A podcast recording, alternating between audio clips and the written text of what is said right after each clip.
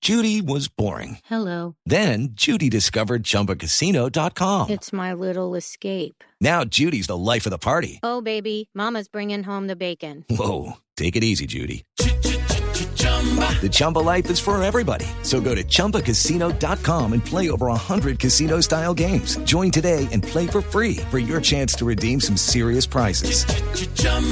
ChumbaCasino.com. No purchase necessary. Void where prohibited by law. 18 plus terms and conditions apply. See website for details. A ver, buenas tardes, ¿quién habla? ¿Qué tal, amigo? Le Ah. habla John Jairo Velázquez Vázquez, general de la mafia. Mano derecha, Pablo Emilio Escobar Gaviria, youtuber, defensor de los derechos humanos e inspirador de series. Ahora, Popeye arrepentido. Dígame, Pa- Popeye, ¿para qué soy bueno? No, amigo, aquí el bueno soy yo. Ah, Sobre sí. todo porque soy bueno para contar las excentricidades del patrón. El patrón era muy excéntrico. ¿Cómo sería que una vez contrató a MacGyver de la película, se acuerda? Claro. Para que le enseñara a manejar una navaja suiza.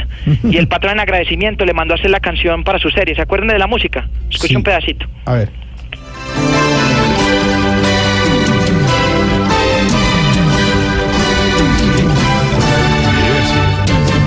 Una belleza, amigo. Oiga, un momentico, Popeye. Está como raro. Y supuestamente, ¿a quién contrató su patrón para que le hiciera esta música? al mejor músico que había en esa época en Medellín, amigo. Y no solo el mejor músico, sino el único que había. Se llamaba Octavio Mesa.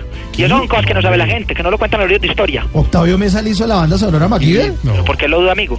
Octavio Mesa, para los que no lo conocieron, fue un músico genial. Tuvo éxitos internacionales como El Jornalero, La Putería, Los Relajos del Arriero, Mula y Juetantas. ¿Qué? Los arreglos musicales eran una cosa de locos, amigo. Escucha un pedacito y verá.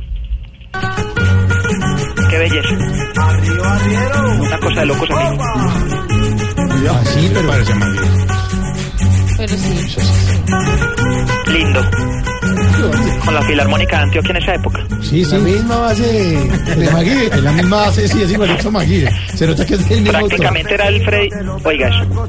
Chungo, cuchuco, chungo, cuchuco, chungo, cuchuco, chungo, cuchuco, chungo, Muy bueno, muy bueno, amigo.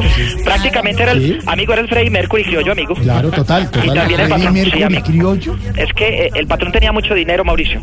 Es más, esto que les voy a contar, por favor, que no salga de aquí. No. También el patrón tuvo a la delegación del Chavo del Ocho en la Nápoles. No. Sí, señor, recuerdo que el Chavo se quedó 30 días feliz en la finca, ¿Cómo? ¿Y por qué estaba feliz el chavo de Nápoles, güey? porque el patrón todos los días le daba una torta de jamón.